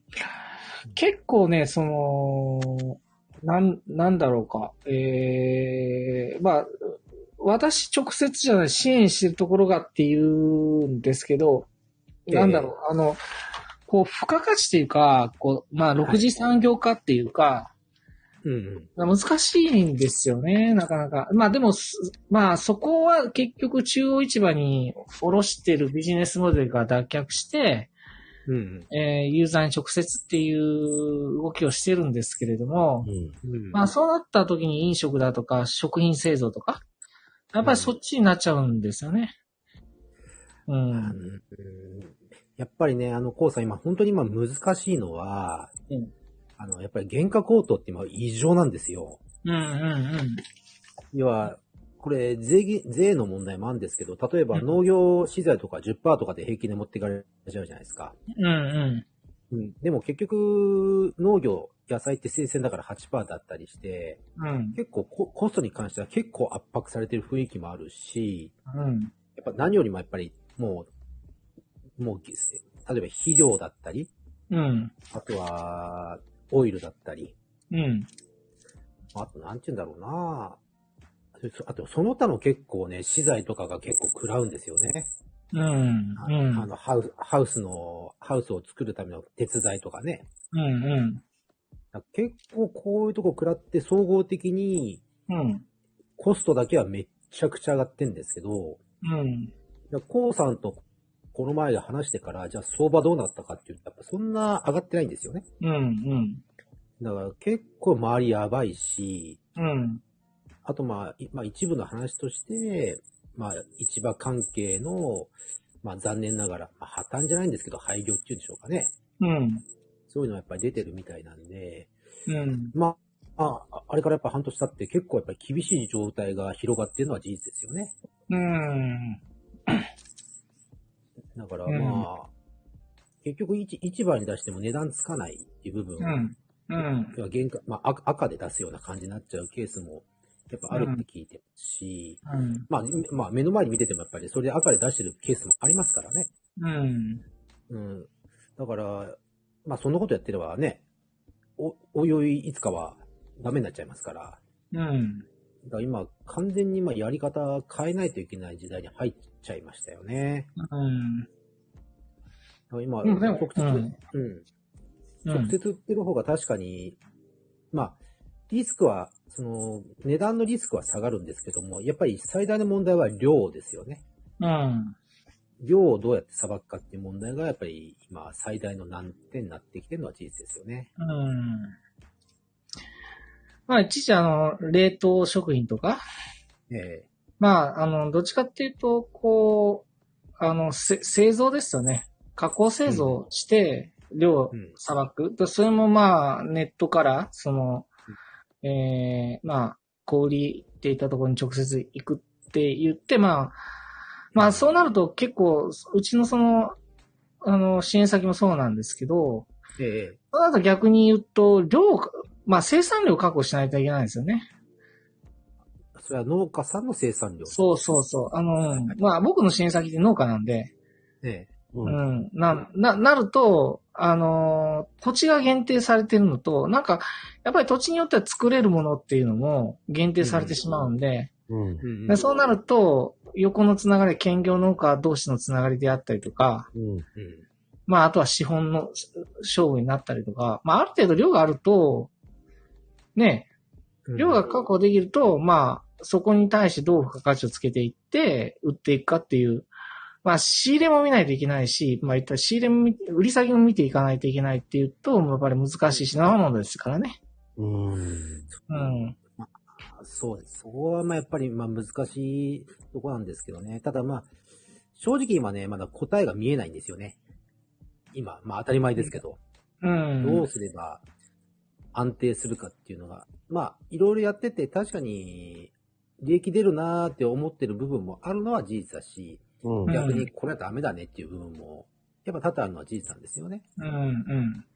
だから、まだキャッシュがまだあるうちに何とかしなきゃいけないっていうので、結構やっぱり今、どこまで行動できるかっていうのがポイントになっちゃってますよね。うん。まあ、あの、絶対必要なものなんで、うん。うん。あの、それはね、あの、あの、こあの、小物とかね、扱ってるとね、最終的に売売るとこがないっていうのは、んなっちゃうケースもあるんですけど、き聞くとね。で、在庫を持ってみたいな。輸入しちゃうとね、そういうのも大変だし、みたいなとこなんですけど、あ必要は必要なので、うん。なくなることはないんで、まあ活路はあるはずなんですけどね。うん。まあ、あとはやり方の問題であったりとか、うんうんああいうになってくるのかなっていうところなの。まあ、しんどいのはどこも一緒だと思うんです。製造業もしあの別に、あのー農業に限らず製造業もね、原価どんどん上がってきて圧迫されてて、なかなか価格転嫁、まあ、今最近でも価格転嫁しやすいみたいですけどね。以前に比べると。もうしょうがないよねしょうがないよねってなってるんですよ、やっぱり。うん。ほら、あの、コウさんね、今、うんほら、はい帝国、帝国データバンクとかで結構見てると、やっぱり倒産件数とか結構増えてきてるみたいじゃないですか。めっちゃ増えてる。うん。やっぱり、まあ、僕はほら農業界しかわかんないですけども、世の中、うん世の中的にやっぱり深刻さって増してるもんなんですか？増してるな。ましてると、まあ、まあ、要は、今一番怖いのが、あの、コロナで支援金とか、その、コロナ融資って言って無担保無利子で借り、借り、借りれて、延命処置で、その返済始まるんですよ、そろそろ。ほな、バタバタ行くんじゃないかなって言われているの。あれまだ始まってないんですね。うん。始まってるところもあれば、始まってないところもあって、始ま、これから始まるところは結構あるんですよ。そういうとこが、あの、まあ、使い切っちゃってバタバタっていうのが、これから急増していくっていうのまああ、倒産増えてるそういうのあるんですよ。やっぱコロナ融資をね、原則もう、あの、収束に来てるんで、っていうのと、支援金ですね。支援金関係も、うん。まあまあ、あの、売り上げ減ったからお金出すよっていう支援策っていうのが、まあ、あの、今年の春ぐらいだったかな？が最後に、まあまあ、政策としてはもう今後なくなっていく方向なので、えーまあそうなった時に、あのー倒産が増えるよねって。ただですね、あの、これはあの、もうちょっとマクロな目で言うと、価格が上がるっていうのは、もうこれは、あの、日本のその国体とか、その、うん経済構造を見たときに、もうやむを得ないんですよ。あの、物価上昇せざるを得ない状況になっていて、その理由が、理由の一つはやっぱり国のね、その赤字国債の問題。まあ、要は、えー、物価、インフレが起こると、うん。あの、負債の価値が下がるんですよ。うん。で、負債が問題になってる中で、インフレで負債の価値を下げて、うん、で、えー、まあ価格上げて、えー、売上とか利益を上げていって、その負債をなんとかしようっていうところで言うと、まあ、要はあの、まあ、アベ、えー、アベノミクスでしたっけ？で言ってることを、はもうやらざるを得ない段階に来てるっていう、まあ、価格、あの物価を上げざるを得ない。だから、もう逆に言うと、もう、あの、強気で価格を上げる商品をこう生み出していくざるを得ないっていう状況なんですよね。価格が上がるのはしょうがない。だから、仕入れも上がるのはしょうがないし、価格ももう上げる前提でやらないと、おーまあ変にね、今までの価格を守るんだって言って倒産するよりは、もう、あの、うん上げざるを得ない経済状況だし、経営状況だからっていうんで、えー高い価格でも買ってもらうっていうように、そこで痩せ我慢するから潰れちゃうんですよ、やっぱり。まあ、うん。ほら、でも、コウさんね、これ前回お話ししたときに、やっぱりその、こういう経済状況のときに、あの、賃金っていうのは一番最後っておっしゃられたじゃないですか。はいはい。やっぱりその、それはやっぱり未だにやっぱ変わらないもんなんですかね。ここまで結構追い詰められて、倒産件数増えてくると、なんかやっぱり人が確保できないって話も結構聞くんですよね。いや、だから価格を上げないと人件費も上げられないし、うんうん。いうことなんですよ。だから、あの、価格も上げるし、人件費も上げましょうっていう流れな。で、今、あの、相対的にやっぱり日本の、その、まあ、野菜もそうだと思うんですけども、うん価格ってやっぱり安いんですよ、まだ。海外の人、ねうん。だって、あオーストラリアとか、旅あの、まあ、私行ったんですけど、うん普通のペットボトルが500円とか普通にしますからね、500ミリリットルの。うん500円とか600円とかね、しますからね。あの、日本では150円で買えるものが、野菜なんかも高いでしょまあ、向こうなんかでキャベツが800円とかね、なんかいろいろ相変わらず聞こえますけどね。うん。な、だから、あの、まあ、あの、デフレスパイラルを、まあ、脱却するっていうのがあって、まあ、それが生活に直撃するから大変なだけであって、うんそもそもだから価格を上げて給料も上げないといけないんですよ、今。うんで、上げる余力あるはずなんですよ。まだ日本は純債権国なんで。はいはいはいはい。ああのさ、ハイ、インフレが起こってもハイパーインフレは起こらないんで、まだ。うんハイパーインフレが起こっちゃうと、まあ国自体がデフォルトを起こして、うん円では何も物が買えないってなるとまずいんですけど、そうならないんで、だから国の借金が借金がっていうより、まずあの、えー価格を上げて、給料も上げて、うんえー売り上げも上げて、利益も上げましょうっていう時代になってる。で、税金も上げましょうっていう時時代になってる。で、それは別にあの、国際的なバランスで言うと、決してその間違えてない。逆に言うと、無理にね、あの、無理に、こう、シュリンクするよりは、無理に、こう、価格を打ち上げませんってが、あの、が、痩せ我慢して、そうすると、あの、隣のね、あ、の、業者も苦しいんです。あそこは上げないからうちも上げられないってなっちゃう。その痩せ我慢はやめて、もう素直に上がった分上げましょうっていう話ですよね。でその代わり給料も上げましょうっていう話。うんなるほどね。まあでもそれ、日本のあの、要は経営者さんどこまで理解してんだろうと思ったり、ちょっと今しちゃったんですけどね。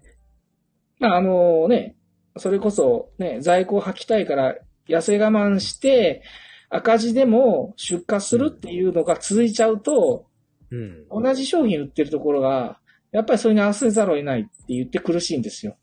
だから、給料も上げてあげられないっていう。そうね。ねえ。ほんとね、給料はでも上がっていかないとね、正直、まあ、サラリーマンさんなんか一番人口が多いんですから、日本のね。そこが上がっていかないと絶対厳しいのは間違いないじゃないですか。いや、物価が上がると、まあ、給料も上がるはずなんですけどね。うん。うん。だから物価は上がるのはしょうがないんで、だから、あのー上げるか、利益を減らすかの選択肢だと、まあ、あの、やっぱり、お隣さんの事情とかね、競合の動きもあるけれども、まあ、上げても売、売る売るものを作るしかないですよね。結局そこですね。うん。うん。まあ仕入れが上がっちゃうのはしょうがない。うん。いや、だから、あの、100均もなくなるでしょうね。100均、150均になっちゃいます？うん。でも最終的には俺300均になりそうな感じがするんですけど、3コインズ。ああ、ねうん、なるほどね。うん。300円効果ってできるかもしれないですね。うん。で、ワンコイン。あの、スシローも300円。だいたい最終的には300円に落ち着きそうな感じがしますよね。見てると。うん。うん。まあ、いきなり300円って誰も買わないんで、うん。まあ、ただ300円で売れるものを仕入れて作ろうっていう発想で、今のうち準備しとくのは悪くないと思いますけどね。うん。300円でも売れるものを作る。それは付加価値なのかなんかね。うん。発想を変えなきゃいけないってことですね。うん、そうそうそうそう。もうあの、価格が上がるのはもう前提で動くっていうことですね。いや、もう上が価ります。格が、うん。うん。だから、その、仕入れでも上がるのはしょうがない。うん。うんうん。でも、それでも、ううん。上がっていかなきゃもう無理な時代ですよ、本当に。うん。でも逆に言うと、それあ上がると、税収も増えるし、うん。あの、設備投資も活発になるし、うん。給料も上がるし、良い循環を、まあ、それを生み出そうとしてるわけなんですよ。うん。で、税金も上がる。うん。しょうがないですよね。うん。うん。うんや、痩せ我慢しやすいものをなんとか売ろうっていう時代ではないってことです。なるほどね。だから、まこさんも1出張あたりの単価上げていかないとダメですよ。本当そう思います。上げてくれって。う んだってガソリン代も上がってるでしょ。ねでも、うん、なかなかね、この、や、八百屋、八百屋っていうか農業界っていうか、相場の中行っちゃうとちょっとね、やっぱずれちゃうんですよね。うん。結局、あの、野菜の野菜の相場って需給じゃないですか。野菜の。うん。うん。それと、で世の中の景気ってあん、景気となんか別個のような感じがするんですよね。うん。だから、なんかね、やっぱり業界的にも相変わらず、やっぱり今なんか、いこの2週間前そうでしたけど、その、まあ、投げ合いっていうんでしょうかね。もう思いっきり安値、また来ちゃって。まあ、キャベツが100円だとかね。そんな状況になっちゃいましたからね。やっぱりちょっとやっぱりうち,、うちの業界は遅れてる感じはしますよね。まあ、あと政策的なところもあったりしますからね。農業に関しては。うん。で、逆に言うと、野菜って最後の、最後の砦みたいな感じもあるから、う。うんん。まあ、生活必需品なんで、ある意味。だから、あのーむやみにあげられないっていう、ね、うん。部分もあるし、なんでしょうね。最終砦みたいな感じですもんね。野菜って。うん。そうですね。でも本当は一番変動しなきゃいけないものなんですけどね。うん。うんそうですね。うん。だって今だって、結局はほうれん草ってすっごい安いでしょ。だって。あ、ほうれん草安いですね。安い。でも、これ来週、再来週になったら倍に上がっていくからね、やっぱり。うん。まあ、しょうがないですね。それはね。だからいつも思うんですよ。第2週の野菜って一番安いんですよね。うん。3週、4週目が、3週目からがドッカンドッカン上がっていくわけなんですよ。1日1日。うん。でそれは遅いよねって思っちゃうんですよね。まあね。うん。最近やっぱ一個ものが、うん。どうぞ。あ、どうぞ。あ、だから、まあ、あのーこう、まゆみさんも言っておられるように、まあ、野菜も、あの、付加価値ですかね。ブランドとかが、誰が作ったしゃ野菜をここで食べれるっていう、まあ体験、顧客体験っていうんですかね。で、野菜をどうやって食べる、どうやって美味しく食べるって、あの、少ない野菜で、どれ、どういうような、あの、食感が味わえるっていう、そう、お客さんの体験ですかね。うん。うんを、こう、野菜を通じて、野菜を提供することに通じて、うんそこを膨らますことが付加価値になって、だからそうしたら高くても買おうよってなると思うんですよ。ただ単にあの作ったものを右から左っていう商売ではなかなか厳しいし、えーうんっていうことは、金安さんがそう動き回っていろいろなね、企画をしたりとか、うんうん。いうことは、あの、方向としてはいいんじゃないですかね。いや、ありがたいです。ていうか、まあ、いつかね、本当に花咲くように頑張らないといけないんですけどね。今咲いてないんですかってツッコミが入るんですけど。咲いてるでしょって思うけどね。いや、なんかでも、忙しいっすよ。とにかく今は。それ、マコさんも忙しいって言ってうんたよ。うん忙しい。今ね、まあ、ある一つの、まあ、これはた例えです。例えっていうか、まあ、今実際入ってる、まあ、案件の例なんですけど、ある、まあ、マンモス団地って、まあ、まあ、どこでもあるじゃないですか。昔から、50年ぐらいある。ね、昔から建ってるマンモス団地群っていうのがある、あると思うんですよね。いろんなところに。まあ、実はある、そのまあ、ツイッターで知り合った方の紹介で、まあ、ちょっとそこで、まあ、ある、その、団地内にあるショッピングセンターって昔からあるじゃないですか。何かの団地のために作ったの。やっぱりそこのね、やっぱりそのスーパーさんとかがやっぱりこの、まあ、景気状況でやっぱり、まあ、撤退っていうのがあったんですよ。うん。でも結局、その、まあ、近くっていうか、まあ、少し駅一つ離れていけば、まあ、大手スーパーさんとかあるんですよ。だけど、やっぱりその、もう50年選手ぐらいの団団地になってきちゃうと、やっぱりかなり高齢者、本当の高齢者が多いと。うん。結局買いに行けないと。なんで、まあちょっと、やってみないかって感じの依頼が来て、実は入ってるところがあるんですよね。うん。で、それでまあサテライトで、まあ、まあ週に一遍、まあ、マルシェって形でやらさせてもらってるんですけども、まあ、そこはやっぱり値段っていうよりもやっぱりその、なんて言うんだろう。まあ、高齢者さん相手に、まあ、野菜を、まあ、まあ、供給するっていう、まあ、言葉いいのかな。まあ、普通にまあ、販売して、要は、うろ、うろ、うろう？あや野菜をちょっとまあ、遠くに行かなくても買えるような状態に持っていくっていう、まあ、つなぎを今やってるんですけども、なんかこういうのも今、今やってるその中で、なんか活路がなんかあるような気がしてるんですけどね、今こういう、まあ、景気が厳しい状態の中で。うんうん。うん。まあ特にこれ、そういう団地って結構これから増えるんじゃないのかなっていう仮説は僕自身持ってるんですけど、まあ実際入ってみて、やってみて思うのが、うん、まあ、なかなかこういうのって大手じゃできないと思うんですけどね。そんなサテライトに行ってなんていうのは。まあ、あの、まあ、ちょっと全然違うかもしれないですけど、今すごくこう伸びている飲食店僕見てるんですけど、あの支援でね。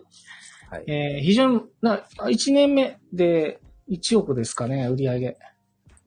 大したもんですよ。ごいきあの、しただの飲食店、ただのって言ったら、まあ、もちろん一つは、その、仕入れがすごく上手っていうか、その、ね、うん。あの、魚がすごいね、あの、市場で目利きが仕入れてくるっていうまあ、それは1点目と、もう1点目はね、あの、デリバリーをやるんですよね。高齢者向けの。うん。ああ、なるほど。うん。そこはね、今成長、成長市場だし、特にこんなご時世なんで、うんなかなか外出できないね、高齢者の方に、こう、届けるっていうのは、うん。非常に伸びているっていうのがあるんですけどね。まあ、付加価値をつけてですけどね。そのまま、な、なかなか野菜だけを届けるっていうのはないとは思うんですけど、うん野菜プラスアルファ何かね、うんあるかもしれないですね。それはだって、あの、じじ地場の大手じゃないとこじゃないとできないことなんで。で、まあ、そこで言うと社会性もありますよね。そうやってあの、一人暮らしのお年寄りのとこに定期的に物を届けることによって安否確認もできるっていう、ああ、なるほど。うん。うん。そういう社会性も出てくるっていう。あの、デリバリー弁当って今本当に流行ってますよね。そうそうそう。あのー外食がちょっと今、あれなんで、えー中職員ですかね。うん。うん、そういう部分っていうのは伸びて、まあ、そういう、だから結局そういうところ、伸びてるところにどうやって自分のその金安さんやってるところを絡ませるかっていうのがあると思うんですけどね。うん。うん。成長市場ですよ。ね成長市場が、うん。やっぱり、あの、売り上げとか価格を上げる、も、も源泉になるんで、エンジンになるし、シュリンクしてるところに行ってもしょうがないんですよ、もう。縮小せざるを得ない中で価格を上げろとか仕入れ上がるって、まあ苦しいのはそれは苦しいのはしょうがないんで、伸びてるところに対してどうやって自分たちのものを、強みを、こう発揮していくかっていうのは大事だと思いますけど。うんいやー、今、これは今、自分の中で、ね、実はなんでここ、結構ね、売り上げ立ってるんですよ。実はそこのマルシェ行くと、うん高齢者っていうんでしょうかね。やっぱり、かなり突出してる部分って実はあるんですよね。まあ、だからそこでなんでそこまで伸び、いくのかな、いくとか売り上げとか立つのかなとかずっと考えたんですけども、まあ、確かにそうやって成長市場であるっていうのは、やっぱあるんだろうなって今感じましたね。うん。で、結局、そういう団地っていうのも、うんいっぱいあるんですよ。うん。で、ちょっと前なんだけど、まあ、2、3年前に、あの、パン屋ね、移動パン屋があるんですけど、ほうほうほう。うーん、僕がね、移動パン屋やろうかなと思ったのが、えっ、とね、9年、10年前ぐらいだったんですよ。うーんその時パティシエをわ辞めて、居酒屋に行くか、パン屋で、とりあえず、その、お店やらないかって言われた時があって、うんうんで、僕、移動販売もやってるパン屋だったんで、あ、これ面白いなと思って。うん。でもね、本当にすっごい売れてたの。10万ぐらい売ってたの、パン屋、移動パン屋。10万はすごいですね。すごいのよ。うん。あ、これは面白いなと思ったんだけどね。うん。いかんせんね、営業時間とかあれ考えたらもう体持たないと思った。ああ、なるほど、なるほど。製造だけで売り子を作ってった方が儲かるなとは思ったけど、うん。まあ作る方が大変。パンはそこが大変ですよね。うん。だそういうシステム作ったら面白いかなと思ったんだけど、うん。途中でやめました。うん。いや、でもパン、パン屋さんってすんごい朝早いじゃないですか。うん。夜中の2時です。うん。ねえ。うん。そっから作って自分で売るなんていうのは多分凄まじいことでしょうね。でもね、病院だけ回ってたのよ、それは。おー。病院だけ回ってて、10件回るんだよ。うん。そうなんだ。うん。まあでも、なんかそういう細かい、なんて言うんだろう、こっちからアプローチかけるようなビジネスが今なんとなく、まあ伸びてるのは、まあそういう、まあ高齢者絡みが増えてんのっていう、そういう、まあコウさんおっしゃってる通りの、まあなんでしょう、成長市場をやっぱり狙、中にいるっていうのがやっぱ大きいんでしょうね。大きいと思いますよね。うん。そうですね。うん。そう。付加価値がもう大切になってますね、だから。うん。うん。だから、あの、今、その自分たちでしかできないところに手を伸ばした方がいいと思う。大手をやってるところで戦っても、まあ、まあ、やっぱりそれは勝てないんで、うん。で、あの、あの、自分たちの、その、得意な部分をうん。成長市場にぶつけるっていうのが、まあ、もう基本なんですけど、結構できてないんですよね、意外と。うん得意市場で、まあ、あの、せ、できれば、あの、食えるだけの市場があって、でもそれが狭ければ狭いほど、実はいいんですよ、それが。とんがる、とんがるほどがいいって言いますよね。うんうんうんで、それが、あの、まあ、伸びてる分野となおいいみたいなところですかね。うんいやーでもあれですよ、その、やっぱり高齢者関連っていうのを今日いろいろ聞いてて、なんか、うん、頭の中で少し整理がつきましたね。うん。いや、いいと思いますもやってしてたんですよ。もやってしてたんですよ。なんでなんだろう。売れ、売れるのは嬉しいことなんだけど、なぜなんだってずっと考えてたんですよね。うん単純に高齢者増えてますからね。母数まあそれうん。いや、それもそうなんですけど、あとやっぱり、大手とかはなかなか厳しいなっていうのもあるんですかね今、もう大手の状況ってよく知らないですけども。うん。なんか、まあ、いやその大手うん。大大手で聞こえるのは、その就業が厳しいっていうのはしょっちゅう聞こえてくるんですけどね。就、就業って何ですか？いや、あの、勤務時間。勤務時間。あいや、例えば、氷、氷とかだと、早番だったらば、何時まで上がんなきゃいけないと。あ昔は自分がやってる頃とかは別に一日中いても別に何とも言われなかったですけど、うん。今はそうやそういうこともできないんで、うん要。はそういう小回りに聞くような仕事ができないような話はなんか聞いとく、ね、仲間から聞いたりはするんですけどあね。あ、ね。うん。うん。まあ、大手がやらないところをうん。やる、集中してやる、やるんだったら集中してやるって感じですかね。うん。だからもうあの、同じことやって、儲からないんだったらもうやめ、やめて、その自分の、とその代わりそこで単価を取るって感じですかね。大手がやらない、手間がかかる。でも便利だ。そしたら、高くてもや、買ってくれるんやないっていうところに集中して、だからそれがだんだん太くなってくるんですよ。う。うんん。うん。うん。で、横展開ができるようになってくる。そしたら大きくなってくるんです、だんだん。うん。うん。うん。うん。なるほどあの、結局、隙間産業っていうふうに言うけど、ブルーオーシャン、ブルーオーシャンとか言うけど、レッドオーシャンでも、その、なんでしょう、イエローオーシャンもあると思うんですよ。そこを極めたら、うん俺はブルーになると変わると思うんですよ。うん。いや、そうですね。あの、結局、そこでしかできないスピードであったり、うん。え、決めの細かさであったり、うん。うん。あのカバー率であったり、まあ、さっき言った付加価値何かをつけて、野菜だけじゃなくみたいな、あの、うん相乗効果のあるうん調味料も届けるとかね。あの、それかまあ、あの、すぐに調理できるだようにして、とパッケージにして届けるとか、うんまあ、いろいろあると思うんですけど、うん。あのそこに特化していくと、大手がやらないところを特化してやっていくと、そこで結局付加価値が高いから、その高くでも売れる。そしたら、えー儲かるから人も増やせる。人人を増やせたらそのモデルを他の地域でもできるっていう風になっていくんで、うん。うん。まずは絶対勝てる部分っていうのをお作ると、まあ、やっぱり大手と同じことやって叩き合いになって、しんどい部分っていうのは逆に言うと儲からないんだったらやめた方がいいんですよ。まあ、そういうことですね、やっぱね。うん。うん。だから撤退もありですよね。だから、やってトライアンドエラーすればいいと思うんですよ。うん。そうですね。うん。で、ダメだったらやめればいいと思うんですよ。うん。でも、やらなきゃったら変わらないんですよね。うん。現状維持のまんまでいいんですか？って言ったら、いや、それはダメです。じゃあ動こうよ。ってしかないんですよね。うん。うんでもそれでやめだったらやめればいいし、また違うこういうのもやればいいんじゃないとか、うん。いろんな手法があるわけじゃないですか。うん。うん何でもそうですよね。それで失敗してもいいんですよ。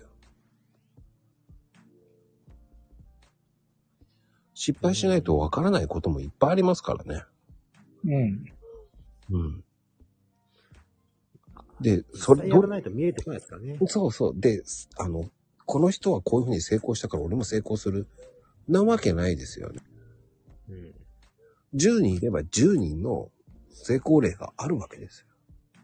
うんでもその成功例を知ってれば、それだけ確率は上がりますよねっていうだけじゃないですか。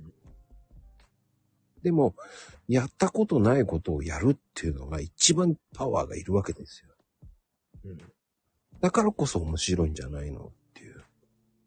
だコウさんなんかやってることってすごいと思うし、たけちゃんがやるってることってすごいと思うし、そこで何かをヒントを得れば、うん。うん、俺はもっといいと思うし。ただ、あれもこれもってならない方がいいと思うし、うん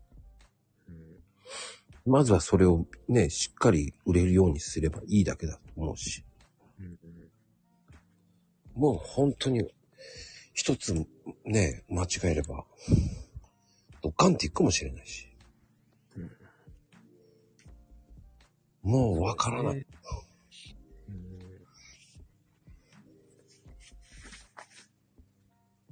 まあ今でもね、僕的にはチャンスだと思ってんですけどね。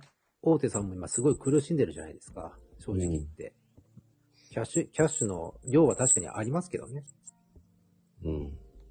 だから今チャレンジするのは、うん、今、チャンス、チャレンジして、ね、いろいろやるには面白い時期だっていうのは、それはずっと感じてるんですけどね。まあなかなかその鍵を開けるって難しいのは事実です。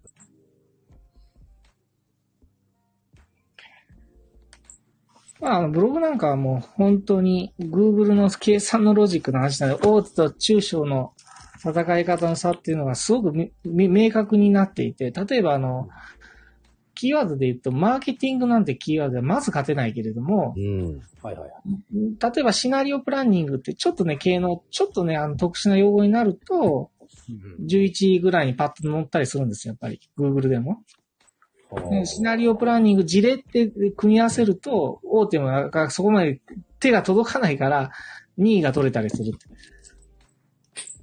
まあそういうことなんですよね。結局、あの、大手がやらない、決めの細かいところを集中的、戦力を集中して、うん。お客さんの付加価値を高めていって、で、利益を取って、それを、そこで力をつけていくっていう。その成功、成功がどこなのかっていうのはやっぱりチャレンジしないと分かんない部分っていうのはあるけれども、そこででもベースになるのは、えー金安さんであったり、マックさんであったり、うん。えー、ね、あの、どまあ、今までやってきたことと、自分の持っているその、つながりであったり、その、どこに強みがあるとか、その強みがな、なぜそ、そのこ強みになっているのか、そんで他と比べてどうなのかっていうの絶対強いところっていうのを見分け上げていくと、やっぱり突破口って出てくるんですよ。自分の強みをよく知って、そこを磨いていくっていうのがすごく実は大事だったりするわけなんですけどね。ああ。なるほどなでもじゃあさっき言ったあの、ここのまゆみさんが言ってるように、まあ、フットワークを軽く動けるっていうのも大手にはできないことだったりするわけじゃないですか。うんじゃあ、フットワーク、だじ地元しかわかんないことってありますよね。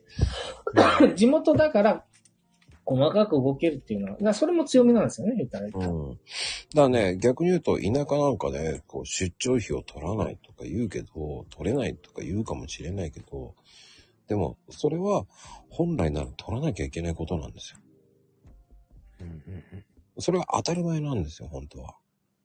だって、水道屋さんにしかり何にしかり修理の時には出張費は絶対取るわけですよ。うんでも、田舎だから、そういうお客さんだから、いや、だからこそ3000円を取るとかね。うん。何でも取らないと、今はダメな時代ですよね、結局。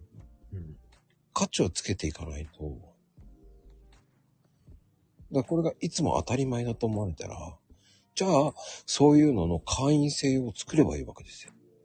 年間費もらって1万円もらって、いつでも何かあったら読んでくださいって1万円をもらえばいいわけじゃないですか。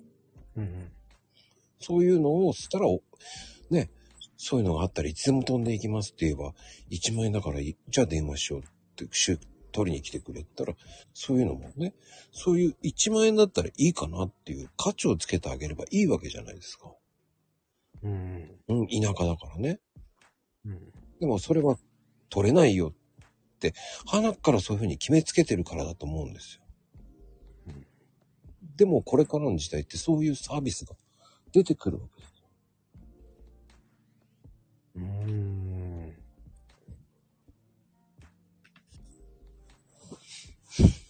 だから、すあの、強みも知ることも大事だし、弱みも知ることも大事だけど、でもそういうのも絶対に、いや、買ってくれたからじゃないんだよね。そこにもう一個うん価値をつければいいんだよね。うん買ってくれたんだから、だから何？ってなるじゃないですか。うんだってどこのメーカーだってそういうのだって買ってくれるの当たり前なんですかそうですね。うん。それはもう大事だよね。メンテナンスパックとかも作ってるじゃない、みんな。ね、車屋さんだってそうじゃないですか。で野菜もそうだと思いますよ。うんまあでもあれですよね。やっぱりその、価格設定っていうかな、やっぱり利、利、まあ労働代価っていうんでしょうか。まあそこからね、取れるものをちゃんと取っていかないと、多分、もうサービスだけでやっていけるわけ、時代じゃないでしょうからね。いや、サービスの付加価値だと思いますよ。うん。うん。それが付加価値をつけないとダメな時代になってますよ。うん。そこにサービスプラスお金もかかるけど、付加価値もつければ、それが納得すればいいんですか？ら。だからサブスクっていうのは、価値が以上にあると思うから出すわけじゃないですか。うん、うん、なるほど。うん。で逆に言うんですよ。僕なんかも、あ、こういうのやったらいいなっていうの、いろんなのありますよ。うん。それを諦めたら絶対にダメだと思うんですよ。田舎だから。何々だからっていうのは捨ててほしいと思っちゃうんですよ。で、やってみてダメだったらやめればいいじゃんっていう。うん。でもやったら最低1年か2年はやればいいと思います。うん。それが口コミに広まっていきますからうん。だから僕はコーヒーもツイートをとりあえず3年はやってやろうと思ってたんで。うん。3年やったら何かが見えるんだろうと思ってますよ。でも見えなかったらやめればいいって考うん。え。ブログ行けばいいやと思ってるし。うん。どこに行けばいいやっていうふうに思うわけですから。うん。でもツイッターっていうのは無料媒体なんですから。そうで SNS すよね。そう。ただなんだもうん。ん。ただで、ただでお金を取ろうということができるんですよ。だって。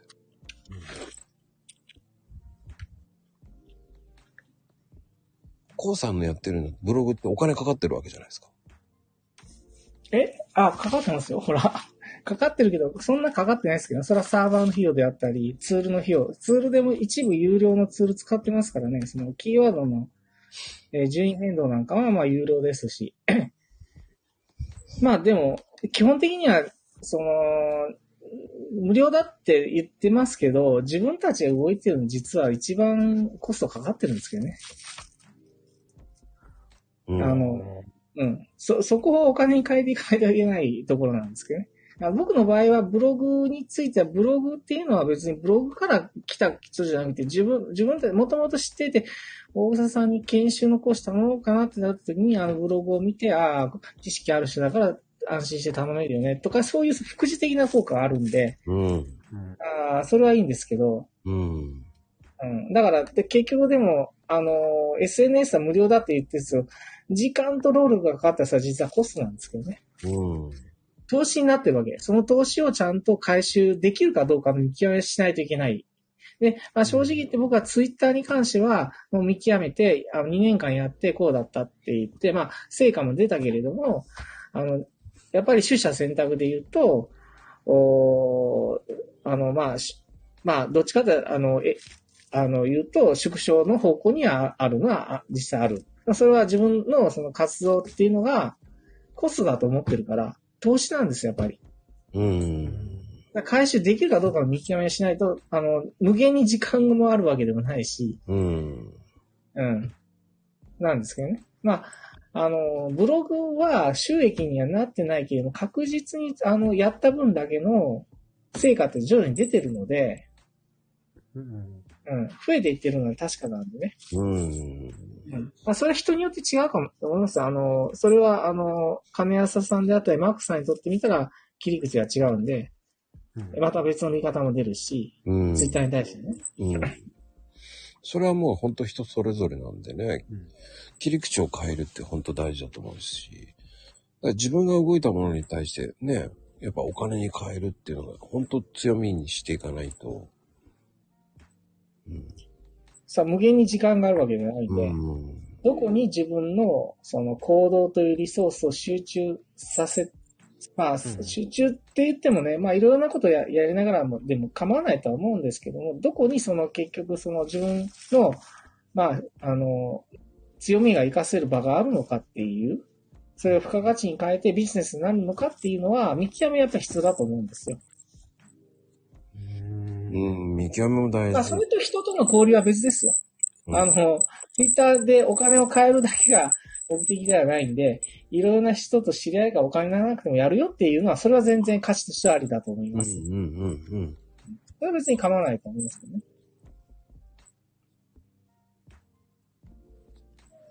あの、本当に、それだけじゃないんですけどね。ただ、その、一つのツールとして考えて、それをうまく有効活用すればいいだけだと思うんですよね。まあ、使う目的が別にその、金になる、ならないっていうのが目的じゃなければ、全然構わないし。うん。いや、ほんとそう思います。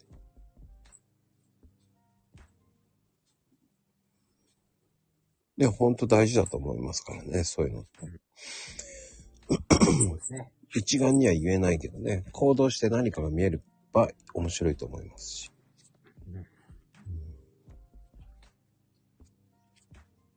うん、あ俺は面白いと思いますよ、だから。まあ、行動すると何かしら結答え出てきますからね。いやー、出てくる出てくる。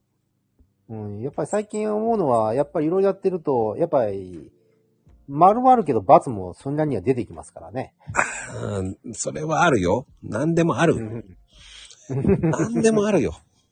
何でもある。でもどこか、どこで、そこは切り捨てて、そこはどっちが勝つかって思えば、うん。うん、そこは俺大事だと思いますよ。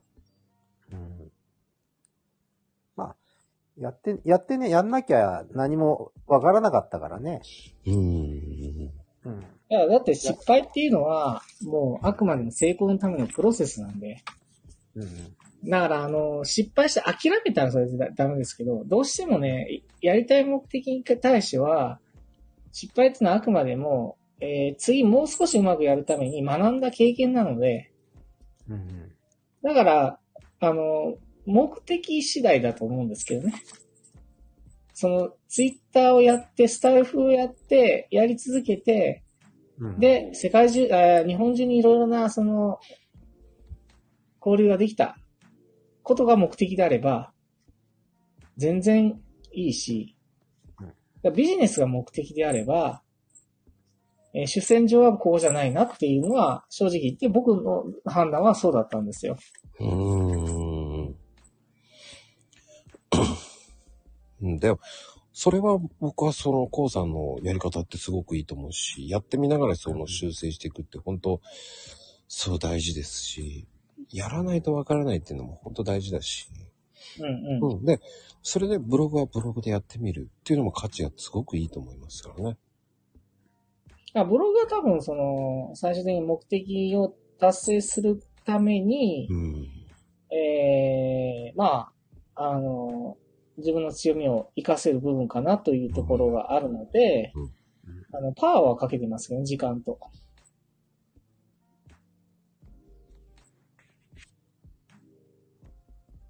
うんうん。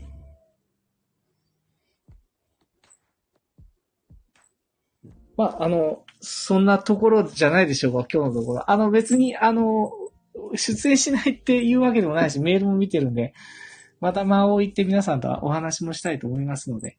うん、でも面白かったな いやー、でも、僕的にはもう、コウさんの話は今日最高に頭の整理をするには良かったですよ。いやー、やっぱりね、コウさんってね、やっぱ頭いいですよね。本当そうですよね。本当に、もう攻められまくったけどね、前半は。やばいと思ったけど。いやー、やっぱりあの、ちょっと私的には、やはりあの、ダークサイドの踏み込みが甘かったなっていうのは反省点で、次回はぜひあの、オープンマインドでお願いします。だいぶオープンなんだけどなって思ってますよ、僕。はい。まあ、冗談ですよ。知ってますよ。だから冗談言ってるんですけどね。冗冗談ですよ、別に。本気でその、あの、だあの言ってないですけど。うん、僕も冗談で返してますから大丈夫ですよ。まあでもね、あの、やっぱりコウさんの回って真面目に、本当に面白いなぁって思うよね、たけちゃんね、本当に。いや、もうね、今日楽しかったです。楽しみだったし楽しかった。っていうのが本音ですよ。うーん。うん。多分また次回まで多分また、こうさんいろいろ僕も変動があるでしょうから、また次をぜひまあ楽しみにしてますんで。はい。あのー進化した姿を見せてください。うんあーありがとうございます。いやー、本当に、第2、第3弾もね、うん。よろしくお願いします、本当に。はい。まあ、せっかくこうやって知り合ったんでね。うん。何かの縁で。はい。本当そうですよ。またね、あの、ブログのことに関してまた聞くこともあると思うんで。よろしくお願いします、こうさん。はい。じゃあ、あの、まゆみさんもあの、お風呂に入ってくださいね。あ入ってくださいね、もう。はい。はい。いやー、てなことで、皆さん、はい。今日はね、こんな感じで終わろうと思います。